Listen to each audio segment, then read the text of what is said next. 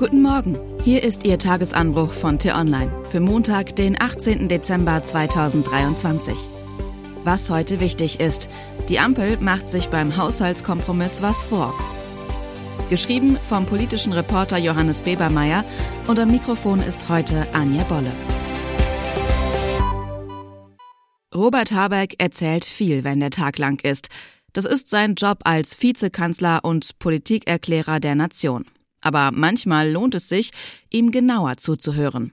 Bei Markus Lanz sagte Habeck im Sommer auf dem Höhepunkt der Heizungsmisere, man muss ein bisschen aufpassen, dass man nicht verhärtet. Er habe unter dem ständigen Druck und den Vorwürfen berechtigte Kritik am Heizungsgesetz nicht mehr intensiv genug wahrgenommen. Es war ein bemerkenswertes Eingeständnis. Beim Parteitag der Grünen vor einigen Wochen ging es nicht mehr um Heizungen, sondern um Geflüchtete. Dort sagte Habeck, wenn man aus harten Verhandlungen komme, könne es sein, dass man am Ende auch ein Stück weit an das, was man erreicht hat, zu stark glauben kann. Ein weiteres bemerkenswertes Eingeständnis. Wenn man Robert Habeck folgt, gibt es in der Politik also zwei Gefahren, wenn es turbulent und kompliziert wird. Man hält sich die Ohren zu und man macht sich etwas vor. In diesen Tagen tun Habeck und seine Ampelkoalition leider beides. Sie wollen die berechtigte Kritik am fraglos schwierigen Haushaltskompromiss nicht hören und reden sich die Lösung schön. Die Haushaltseinigung wird das Leben der Menschen in Deutschland teurer machen. Mal wieder. Nicht für alle gleich viel und nicht für jeden ist das ein Problem. Der CO2-Preis fürs Heizen und Tanken soll nächstes Jahr nicht nur wie bisher geplant von 30 auf 40 Euro steigen, sondern gleich auf 45 Euro. Und das weiterhin ohne die Einnahmen daraus als Klimageld an die Menschen zurückzuzahlen. Die Netzentgelte werden nicht mehr mit 5,5 Milliarden Euro vom Staat subventioniert, was den Strom für Verbraucher künftig teurer machen wird. Zugleich laufen die Strom- und Gaspreisbremsen zum Jahreswechsel aus. Die Subventionen für Agrardiesel fallen ebenfalls weg, was die Lebensmittelpreise weiter erhöhen könnte. Und wer sich wegen steigender Spritpreise und der Klimakrise nun lieber ein E-Auto kaufen möchte, bekommt ab heute keine 4.500 Euro Förderung mehr. Das sind nur einige Beispiele aus dem Haushaltskompromiss. Sie sind nötig, weil sich die Regierung nicht darauf verständigen konnte, auf die vielen Milliarden Euro Schulden ein paar weitere Milliarden draufzupacken obwohl zwei der drei Partner dazu bereit gewesen wären, nämlich SPD und die Grünen. Die FDP und ihr Finanzminister wollten nicht, damit hatte es sich offensichtlich erledigt. Die Ampel betont nun fleißig, nicht alles sei schlecht, es gebe auch Entlastungen. Und das stimmt.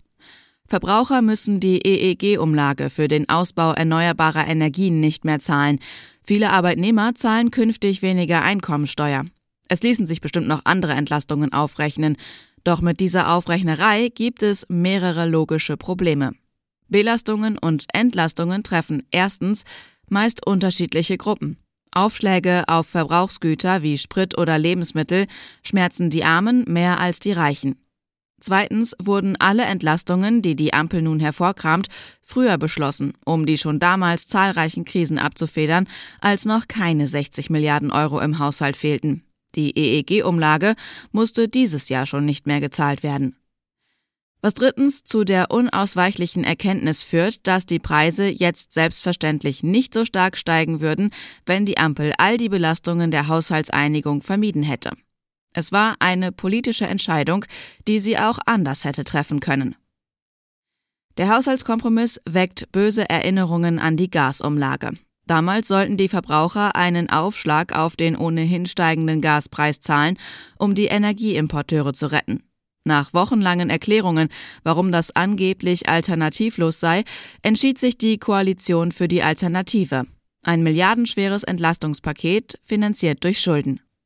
Auch heute wächst der Unmut längst, selbst in der Koalition. Der SPD tut weh, dass der Sprit teurer wird und die E-Autos nun auch schneller als geplant. Der grüne Landwirtschaftsminister Cem Özdemir findet es ungerecht, dass seine Bauern nun keine Dieselsubvention mehr bekommen. Was dazu führt, dass auch Finanzminister Lindner und die FDP das Ganze wieder hinterfragen. Damals bei der Gasumlage hat die Ampel ihren Fehler korrigiert.